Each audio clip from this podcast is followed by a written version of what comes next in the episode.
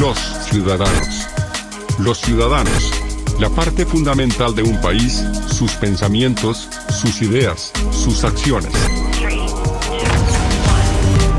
Sigue este interesante espacio, en donde la expresión de las ideas se convierte en la ruta a seguir de toda una nación. Transmitido por Magnética FM. Los ciudadanos.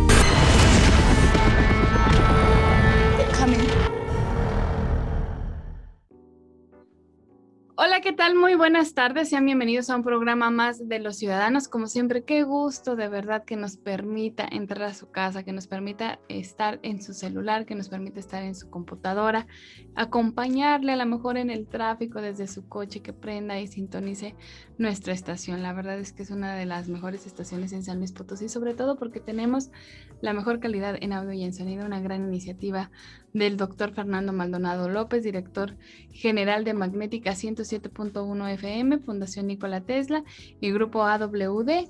Y obviamente también esta iniciativa del doctor de tener un espacio de opinión para todos ustedes, para que podamos hablar de esos temas que nos llegan, de esos temas que nos preocupan y nos ocupan a todos los potosinos. Yo el día de hoy, y se lo comentaba a Sofi, se lo comentaba a, a mi esposo y a la gente que, está cercana a mí. Hoy yo tengo la piel chinita y tengo este también este nudo en, la garganta porque, no por otra cosa, sino porque hoy podemos desnudar el alma, ¿no? Y, y, se los digo porque a veces los papás azules, que así nos llaman a muchos de nosotros, necesitamos mucha compañía para poder, pues, intercambiar estas ideas, para poder ir en este camino. Hoy tengo el gran gusto de saludar Guillermo. Guillermo, ¿cómo estás? Gracias, muy feliz de estar contigo, muy agradecido por el espacio y un saludo al auditorio. Y la verdad es que muchas gracias, yo te quiero agradecer infinitamente porque aparte desde que llegaste tu sonrisa nos, nos tranquiliza mucho porque siempre estamos en este mundo de acelerarnos y en este mundo de tener demasiado futuro, ¿no? de pronto es, es esta, este miedo a, a lo que va a pasar y esta ansiedad que tenemos demasiado futuro y demasiado presente. Así es, es una super frase, pero es un día a la vez. Vámonos día, por día y todo es mucho más fácil. Guillermo, antes de que empecemos me decías tú, me preguntas, yo te contesto y yo te decía, vamos a platicar. Antes de que sigamos con esta plática, eh, dile a la gente que nos está escuchando a través de nuestra señal en el 107.1 FM y a través de nuestras redes sociales como Magnética FM. ¿Quién eres tú? bueno, yo soy Guillermo Padrón, un hombre que moría de ganas de ser papá, mucho con la ilusión de que viniera tu hija, tu hijo, saliendo del kinder a decir, papá, te amo.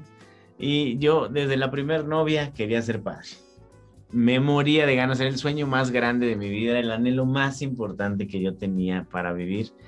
Y afortunadamente se dio ese día en donde yo me convertí en padre y empecé a entender mucho el daño que le hacen las expectativas al ser humano, el daño que nos hace el esperar cosas que tienen distintas recompensas. Quizá es lo que tengamos que vivir, quizá es lo que la vida nos atraviesa, pero las recompensas que el hombre tiene a partir de estos clichés, o sea, de querer ser padre por la frase de papá te amo, o porque quería ir a la fiesta, o por el viaje a Disney, o por los viajes, o por muchas por, otras por los juguetes y las caricaturas y la presión social. Exactamente. Entonces, todas esas cosas cambian el día que me dan el diagnóstico de mi hija. Eh, empieza un viaje maravilloso en mi vida, en donde capitalizo cada una de las experiencias que voy viviendo y en paralelo me adentro en un mundo de las emociones. Es algo que me apasiona entender y vivir las emociones, desde cómo las gestionamos hasta cómo las vivimos. Y entonces, bueno, independientemente de que tengo tres años con el diagnóstico de mi hija, he podido valorar que me vea a los ojos tres segundos por encima de que me diga papá te amo. Y esto lo menciono porque nosotros como seres humanos vemos milagros diarios que no valoramos.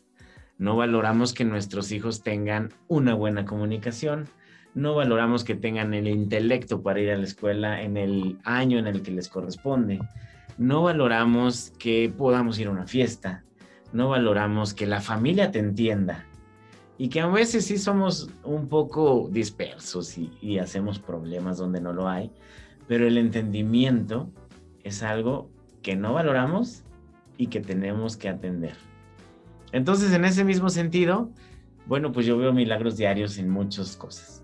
Veo eh, cuando logra eh, bañarse sola, lo valoro, disfruto cuando me balbucea algo, en señal de que quiera algo, en, expresar alguna emoción o en expresar alguna necesidad que ella tenga. Y empiezo a tener distintas formas de ver las expectativas. Que eso es lo más importante. Y nada más para contextualizar, este, yo les digo papás azules, pero no toda la gente sabemos por qué son así. Los papás azules son de los padres de los niños que tienen alguna neurodiversidad en específico en, este, en esta rama del aspecto autista. Eh, ¿Qué pasó por tu mente el día que te dan el diagnóstico? O, por, o mejor dicho, antes de ese día, ¿por qué tú decidiste que tu hijo era diferente? Tu hija en este caso. Bueno, yo, era, yo soy, con ella era papá primerizo. Eh, y me llaman, me mandan llamar al kinder para explorar la posibilidad de que mi hija fuera ciega, porque no atendía a, eh, a ningún o ningún estímulo que le proporcionara el kinder y tampoco hacía caso cuando la llamaban, cuando la llamaban. O quizás sorda. Y entonces, bueno, empieza un viaje en donde digo, no, ver, pero mi hija ve la televisión, se ríe con sentido, le gusta, viene desde donde sea escuchando la canción de su caricatura favorita. Mi hija no puede ser ni ciega ni sorda, ¿no? Entonces empieza este explorar eh, con diversas cuestiones eh, qué podría ser. Sin embargo, la cronología de la vida es perfecta. Las cosas no pasan solo por pasar. Y si nosotros tuviéramos la conciencia de entender que las cosas las vivimos por algo y para algo, nuestra vida sería muy sencilla. En ese momento, cuando yo tenía este conflicto de ese previo diagnóstico del kinder, eh, me toca una eh, consulta de rutina con su pediatra. Cuando yo llego, necesitaba ir al baño de urgencia. Entonces le dejo a mi hija a la, pediatra y me tardé un ratito. Cuando regreso, me dice la pediatra, ¿qué pasó con Sofía? ¿Hay algún, hay algún, este, retroceso, que no me gusta esa palabra, pero es la que comúnmente se usa para cuando hay este tipo de diagnósticos. Veo un retroceso en ella. Y entonces me hace sentido lo que me empiezan a decir en el kinder, lo que me dice el especialista, que en realidad es que tampoco eh, conocía mucho del tema. Entonces me recomienda tocar base con un neurólogo. Y en ese momento el neurólogo ya me deriva a una neuropsicóloga en donde le hacen el diagnóstico y todo este proceso tardó alrededor de tres meses. Entonces, curioso también y nada, nada difícil. El día del cumpleaños de mi hija me entregan su diagnóstico. El día que ella cumplía dos años, ese día yo tenía cita y ese día me entregan el diagnóstico. 18 de noviembre. Entonces yo lloré del 18 de noviembre al 31 de diciembre, todos los días, a toda hora. Eh, fue un cubetazo de agua fría, un palazo que no esperas. Y el primero de enero me decidí a actuar. dije, bueno, ok, pues está aquí y vamos a conocer el tema, ¿no? Entonces empecé a buscar documentación, empecé a reunirme con personas de liderazgos potosinos en Monterrey, en México. Empecé a investigar un poco todo lo que la condición de vida del autismo nos proporciona. Y es ahí donde me adentro a un mundo totalmente nuevo, no solo para San Luis Potosí, sino para la humanidad. O sea, las investigaciones serias son muy jóvenes. Eh, la ciencia no nos dice por qué ocurre esta condición de vida y bueno, pues sí hay síntomas de alarma en lo científico, pero también en la sociedad que hay que atender. Y que ese es uno de los golpes más complicados. Yo ayer platicando con, con Sofía, yo le decía eso, o sea, de pronto nosotros estamos en una sociedad en donde si decimos autismo, estamos hablando de una persona eh, que se le ve, ¿no? Entonces siempre te dicen, no, pero no se le ve, y ese es un golpe, un doble golpe para nosotros porque hay que estar luchando para que la sociedad entienda que el autismo no tiene un rasgo en la cara, o sea, no tienes una marca que te diga eso, ¿no? Y, y, es complicado porque de pronto pues es un doble trabajo para nosotros porque hay mucha ignorancia, más que a veces nosotros decimos que la gente es mala, no es empática. Yo creo que a veces la gente, precisamente en la escuela donde tienes a tu niña, me decía la directora, no te enojes, no te pelees, es que no son malos, es gente que no sabe. Y no, no es su culpa no saberlo, eh, es su culpa no querer saberlo. Guillermo, vamos a nuestro primer corte y regresamos aquí a los ciudadanos. Ya estamos de regreso aquí en Los Ciudadanos. Les recuerdo que tenemos activas nuestras líneas. Estamos en el 128-8384 y en el 128-8385. No se olvide, póngale el prefijo 444 porque si no, pues no se puede enlazar con nosotros. Guillermo, qué, qué padre poder escucharte y, bueno, a mí se me eriza la piel, como, como les digo, porque no porque estemos deprimidos ni otra cosa, sino porque esta gestión de las emociones, de decir sí, a mí también me pasa. Este, no, ay, no soy una pobrecita que sufre, ¿no? Sino es, esta es la parte que nosotros nos toca vivir y que hay que aprenderla a vivir de la mejor manera, ¿no? Para ayudarlos a ellos. Y lo más importante es que ellos te enseñan más. Yo te quiero decir una frase que a mí me, me ha acompañado mucho y que, que, la dice mi cuñada, que pues para mí es como un ángel. Y ella siempre me dice, es que Fer nos ha enseñado que las cosas pueden ser diferentes y que lo diferente también está muy padre, ¿no? Fíjate que ahí nos podemos ir en dos ámbitos, en el, en el, en el científico, que podríamos tener programas y programas hablando del tema, pero también en el filosófico. Y es ahí donde también ahí me encanta hablar de ello, si las estadísticas actuales siguen como están, en el 2030 serán un nacimiento por nacimiento. O sea, un, uno, con condición de vida y uno neurotípico. Entonces eso filosóficamente me habla que también quizás estamos necesitamos entender diferentes cosas de comunicarnos, diferentes formas de amarnos, diferente forma de vernos, diferentes formas de sentirnos y la sociedad tendrá que aprender a ello. O sea, la sociedad tendremos que adecuarnos a eso porque la premisa inicial es que son absolutamente felices. Ellos son los más felices porque no necesitan probar nada, sino que necesitan solamente vivir. Y entonces en ese sentido son los que como papás nos metemos en unos paradigmas muy padres para sensibilizarnos y para estar, como decías al inicio del programa, con la piel y el corazón en la mano, ¿no? Y esas son las grandes cosas que necesitamos empezar a entender como sociedad, que tenemos que ser empáticos, que tenemos que ser solidarios, que tenemos que ser un poco más inteligentes de cómo llevamos las relaciones humanas.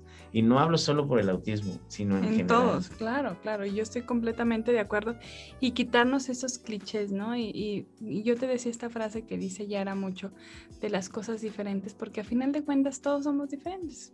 Ahorita vemos, por ejemplo, a Sofi, que es pelirroja, este, a mí que me gusta vestir de negro, en fin, todos tenemos un yo soy morenazo. Mm, morenazo, guapo, por cierto.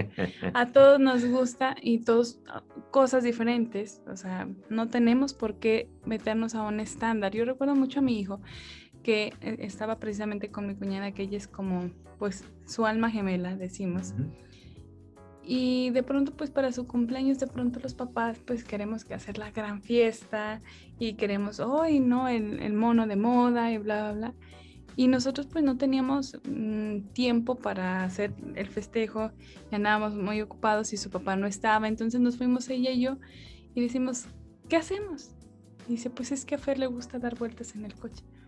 Pues vamos a darnos vueltas en el coche. Y entonces lo primero que hicimos fue hacer una parada en una gasolinera y llenar el tanque. Y nos acabamos el tanque. Se nos acabó la ciudad de dar vueltas y vueltas y vueltas pero nosotros lo veíamos y él tenía las dos cosas que más le importan en la vida, que es su tía y el coche para dar vuelta. Y su vuelta al mundo. Y ya, y entonces te das cuenta y dice ella, imagínate, dice, no es una crítica para los niños, este, para todos los demás niños, pero dice, imagínate un niño que no le hicieras una fiesta o que no le compraras el regalo que está de moda, no, pues hubiese sido un drama por un capricho como ese.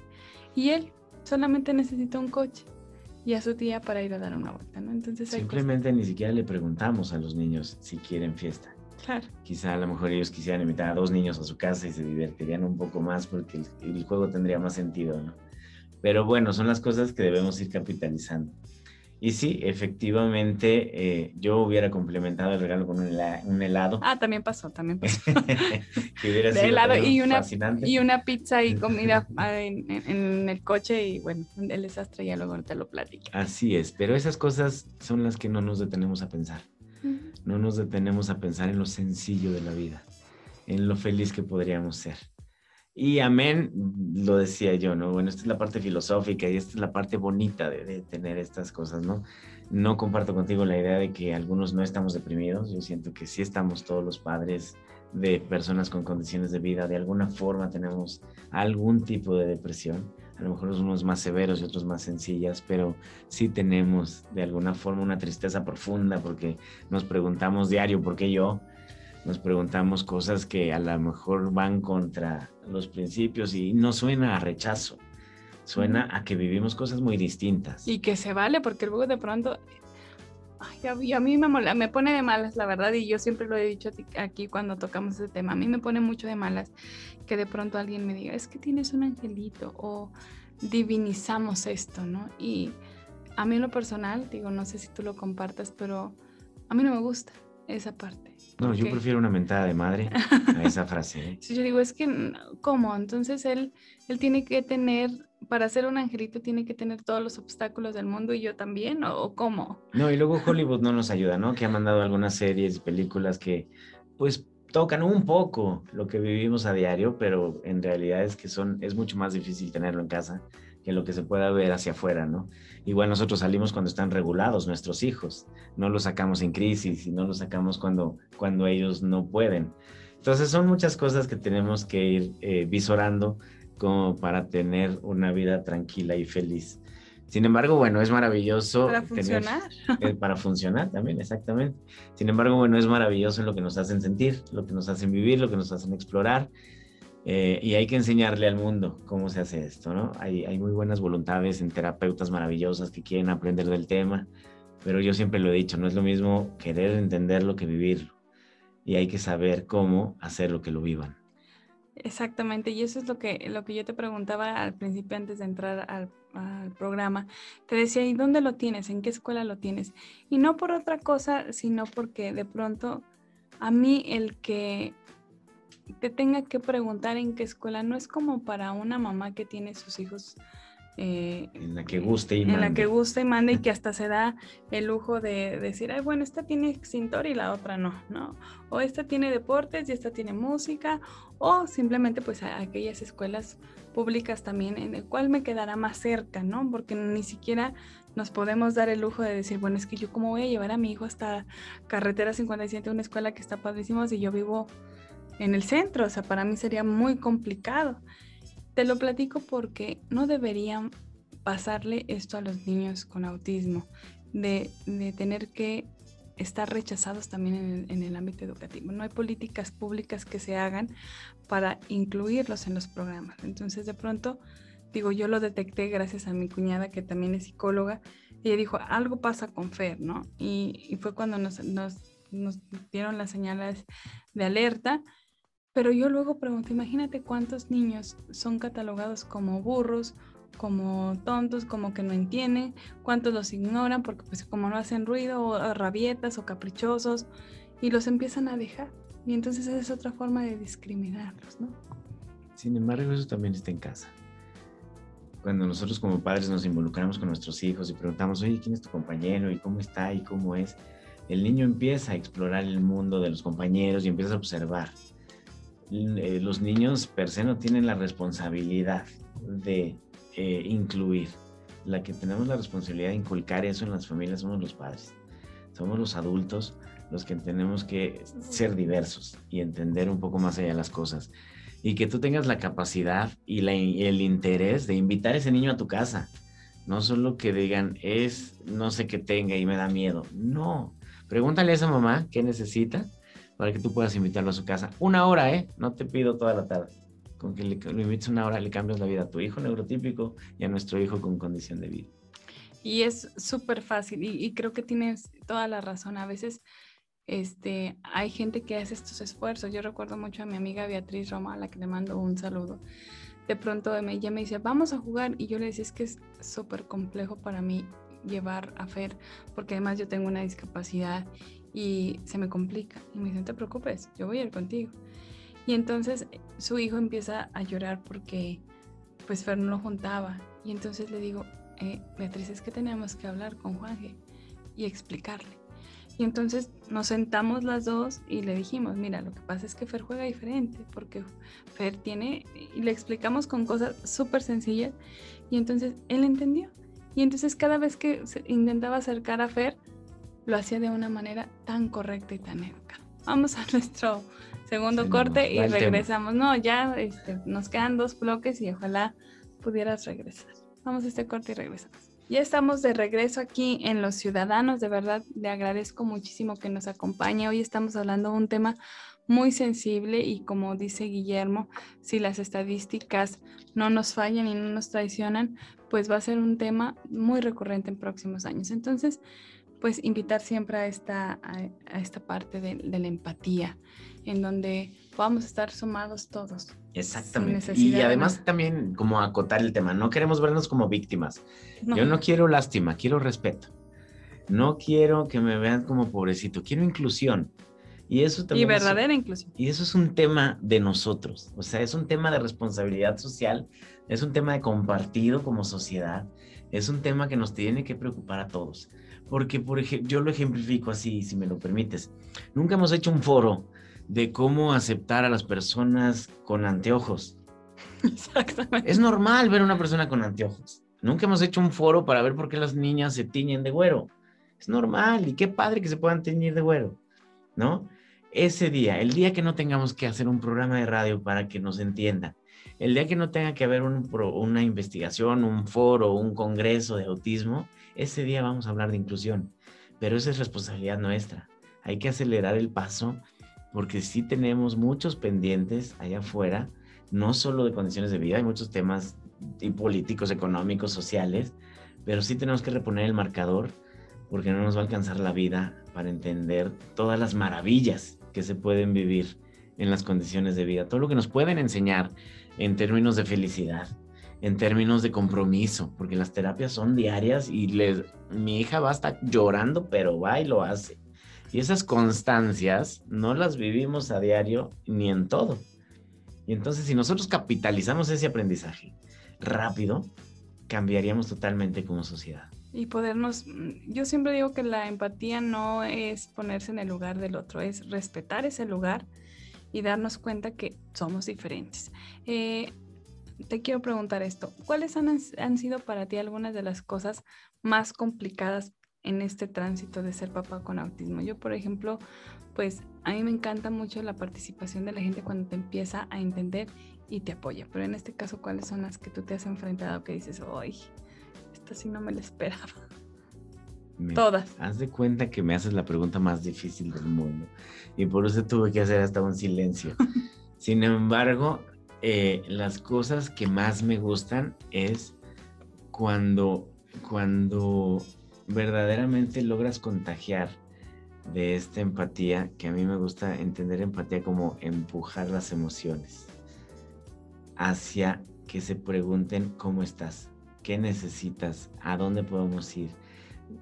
Vente a comer a mi casa, no importa qué tengamos que adaptar para que venga Sofi. Este, no importa qué tengamos que poner o qué tengamos que hacer para que vengan. O sea, toda esta parte que logras contagiar a las personas para que tú puedas también acceder a una, a una vida normal, digamos. Todo eso me encanta. Me encanta ver este, lugares públicos donde pueda estar la, mi hija. Me encanta ver este, protocolos eh, este, de seguridad en las plazas. Me encantaría, por ejemplo, muchas adaptaciones que también son áreas de oportunidad para la sociedad, pero sí siento que vamos avanzando en el conocimiento. O sea, ya cada vez más personas te dicen, ah, sí, el primo, el tío, el amigo, y entonces empiezan como a querer saber más del tema. Y es ahí lo que más me gusta.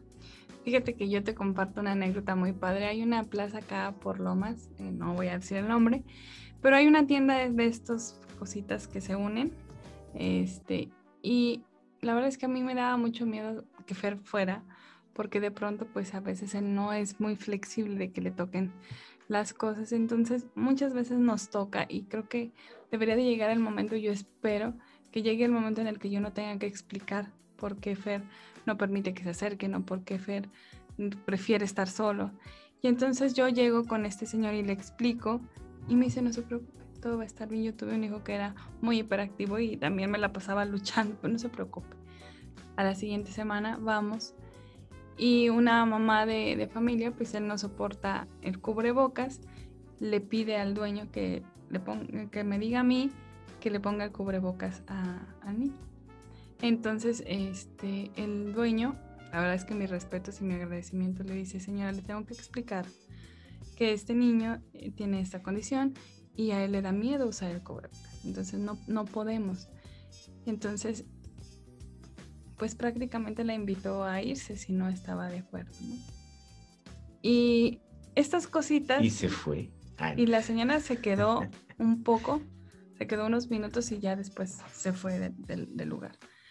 Y tú ves que son estos esfuerzos, ¿no? De pronto tú dices, bueno, yo soy dueño, pero ¿qué prefiero? Eh, ¿Tener un cliente que sea alguien que discrimina o quedarme con un cliente que a lo mejor va una vez a la semana o una vez al mes, pero le cambia la vida el venir, ¿no? Y que a lo mejor el otro niño pues puede estar haciendo otra actividad o puede ser recurrente a lo mejor su, su viaje o su paseo, pero a este niño pues darles oportunidad y eso es lo más maravilloso. Por supuesto, mira, ahorita tenemos condiciones de pandemia que no nos permiten, eh, que, o que el ejemplo que quiero decir no sería real, pero señores, por favor déjenos ir al súper eh, déjenme ir al súper y que mi hija se tire al suelo a hacer una rabieta. No se acerque. No está mal educado, es autismo, ¿no? Exacto. Por favor, déjeme ir a un restaurante a comer y permita que mi hija balbucee al nivel y audición que usted quiera o se le considere alto. Mi hija no está mal educada, es autismo. Permítame, por favor, eh, ir al cine y que mi hija pueda deambular por los pasillos. No está mal educada, es autismo y tiene ansiedad. Pero yo también necesito espacios para salir de mi casa, ¿no? No me puedo quedar solo encerrado y no puedo dejar de ir al súper, no puedo dejar de ir al cine, no puedo dejar de ir a un restaurante, no puedo dejar de divertirme, porque también eso para mí son mis formas de regularme. Entonces, entendamos que todos necesitamos, todos los seres humanos necesitamos una regulación. Para algunos será la música clásica, para algunos será la lectura, para algunos será una película, una serie ellos también lo necesitan. Y en el momento en que nosotros dejemos de juzgar a los de enfrente para entender que posiblemente hay alguna condición, no dudo que haya niños maleducados en el súper, ni no estoy diciendo que todo es autismo y que todo está mal, no. Estoy diciendo que tengamos empatía de poder siquiera explorar el término, de decir, ah, quizá esté pasando por algo, le puedo ofrecer alguna ayuda o mejor me callo, ¿no? Pero sí, es muy fácil juzgar, es muy fácil señalar, pero es muy enriquecedor cuando ustedes se dan el tiempo de extender una mano. Sí, es que entendamos esto, o sea, las familias, porque el autismo no solamente es de quien lo tiene, sino también de la familia, porque entonces nosotros vamos cuidando cosas que comer, o sea, a lo mejor para ustedes dicen, yo voy a comprar esta marca de mayonesa, pero puede ser un problema. O sea, desde, la tapa roja. Desde la tapa del, color, desde la, de cómo se ve, si el sándwich se ve diferente, ya no se lo va a comer porque él detecta, bueno, en mi caso, pues detecta que no es la misma mayonesa, no es el mismo jamón, no es el mismo pan. Y esas son cosas que los papás tenemos que ir cuidando. La luz, o sea, en ciertos restaurantes, tú dices, jamás puedo ir a este restaurante pero no por él, sino por la gente que está ahí. Y entonces nosotros empezamos a restringir aún más. Él no puede ir a este lugar porque corre y la gente se asusta, entonces no va. No puedes ir a este súper porque hay demasiada luz, entonces a él le crea conflicto. O es un súper que está muy desordenado, a mí me pasó, que no podía entrar con él porque a él le generaba ansiedad este lugar. Entonces nosotros siempre íbamos a un súper para que él se calmara porque era complejo. Entonces, precisamente estamos llenos de estas restricciones. Así es. Vamos a nuestro último corte. Yo lo invito a que se quede con nosotros. Regresamos aquí con Guillermo. Él es pues un papá muy luchador, un papá muy padre, voy a decir. Regresamos aquí a los ciudadanos. Ya estamos de regreso en este último bloque de los ciudadanos. De verdad le agradezco infinitamente que nos acompañe. Este es un programa muy sentido para mí, es muy sentido para mi familia porque pues vivimos esta realidad muy padre que nos ha enseñado mucho y como tú dices Guillermo, a veces pues que nos dé permiso también la vida de sentirnos apachurraditos tantito, porque pues imagínate vivir en esta neurosis de tengo que ser feliz, tengo que ser feliz, tengo que estar contento, tengo que aceptar, tengo que aceptar y no tengo derecho a decir hoy no puedo, o sea, hoy no tengo ganas, francamente hoy, ¿por qué y para qué? Y no estás despreciando nada. Entonces es... Por eso es, bien, interesante la mercadotecnia. Y a mí me encanta la frase que dice, la vida es como te la tomas. Así de fácil, ¿no? A veces hay arriba, a veces hay abajo, pero depende de ti. Y eso no es privativo de nosotros, sino para todo el mundo, ¿no? Claro, y no es que, por ejemplo, te den un diagnóstico y tú ya entiendas, ah, tiene autismo, bueno, efectivamente, yo ya soy super papá, pues no puede serlo. Es un proceso de aprendizaje que tienes que ir caminando lentamente, decías tú, un día a la vez. De pronto yo lo platicaba con Sofi, con su papá, con la gente muy allegada a, a, mí, yo les decía, es que yo tengo demasiado futuro, porque estoy tan angustiada a veces de, ¿y qué va a pasar con Fer? Y entonces me decía, no, pero es que él va a ser un campeón, un luchador, y yo, es que, ¿cómo lo sabes? Y yo no lo sé, tú cómo lo sabes, ¿no?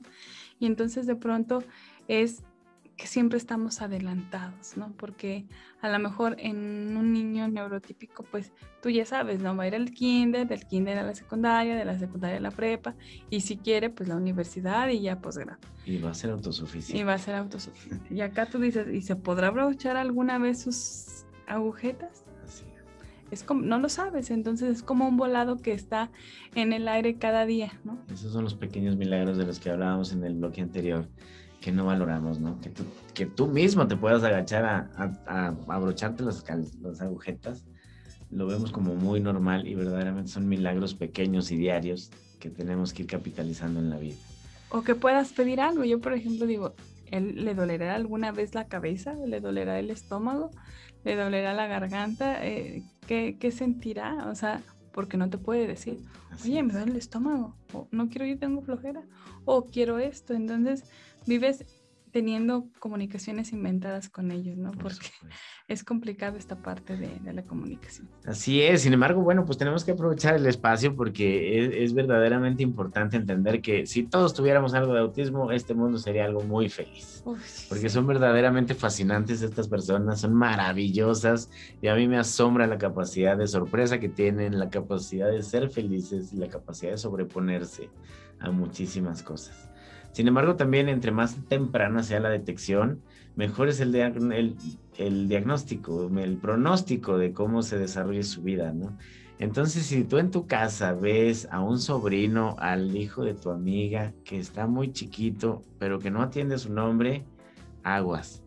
Si ves que camina de puntitas, aguas. Que aletea. Si ves que aletea, si ves que tiene alguna eh, Em, se me fue ahorita la palabra, pero que si solo come un alimento, eh, también es un signo o que de alarma. separa. O que los para, o que acomoda las cosas de forma muy lineal, filita, etcétera, también es un foco de alarma. Eh, los papás somos los últimos en darnos cuenta muchas veces. Entonces, si tú eres amiga, prima, tía, sobrino de alguna persona así, ábrele los ojos a esa mamá que quizá está perdiendo tiempo y verdaderamente es importante que entre más pequeños sean, mejor va a ser la evolución y mejor va a ser el pronóstico, porque reinsertarlos a la sociedad no es fácil, pero tampoco es difícil y no es imposible.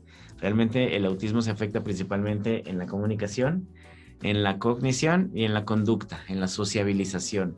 Entonces, si nosotros podemos atacar por lo menos la comunicación y que sean verbales, eso se puede lograr un poco más temprana en el diagnóstico, ¿no? No es imposible, mi hija tiene cinco años, es no verbal aún, o bueno, dice tres palabras, pero este, pero sí es bien importante también como empezar a, a visualizar que en nuestras manos puede estar un buen pronóstico para ese niño. y darnos cuenta y también aquí reconocer la parte en que de pronto no sabemos, pero el autismo tiene diferentes formas de expresarse. Entonces, siempre cuando nosotros veamos algo diferente, si podemos y tenemos algún parámetro con algún otro hijo o algún sobrino, no es que comparemos, sino que como tú bien dices, a veces esa puede ser la diferencia de un diagnóstico oportuno que nos ayuda a nosotros, voy a ser redundante, a ayudarlos, que eso es lo más importante, aquellos peleen sus propias batallas, en poderles también poner límites. Yo lo platicaba también mucho con Sophie, la hermana de Fer, y le decía, pues es que ellos tienen que tener límites.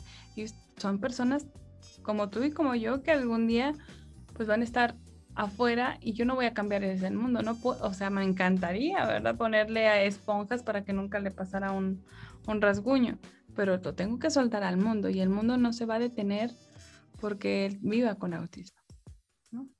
Así es, así es. Guillermo, ¿qué nos hace falta también como sociedad? ¿Qué podemos hacer? Nos hace falta, nos hace falta. No, en realidad es que solamente tenemos que hacer conciencia. Conciencia de, de que tú eres la persona que recoge la basura. Eres la persona que cede el paso. Eres la persona que no te pasas el semáforo. Eres la persona que eh, que hace la llamada correcta, que no es corrupto, que, o sea, tú eres esa persona y todo eso influye en nuestra sociedad. En esa medida en que tú hagas conciencia de que tus actos cuentan, de que tus actos suman, de que tus actos son verdaderamente importantes en la vida de los demás, en ese momento esta sociedad va a cambiar porque te va a dar capacidad de visualizar, de visibilizar y de entender que hay diferentes formas de vivir. Ya ni siquiera lo llamemos ese, condiciones de vida. O sea, está el que no le, el que tiene fobias y lo respetas. Está el que no le gusta la música ranchera y lo respetas. Está el que no le gusta la fruta y lo respetas. Queremos ese mismo respeto entre todos, no solo para las condiciones de vida, para todos. Necesitamos una sociedad que nos respetemos, que seamos mejores ciudadanos y que tengamos más herramientas para entender que el mundo está cambiando. Que no juzguemos a la ligera, de verdad, porque de pronto yo a veces hago esta analogía. Imagínate tú que el niño con autismo es como el sobrino en la vida. Tú lo tienes dos horas, una hora, 30 minutos y a lo mejor te deja agotado.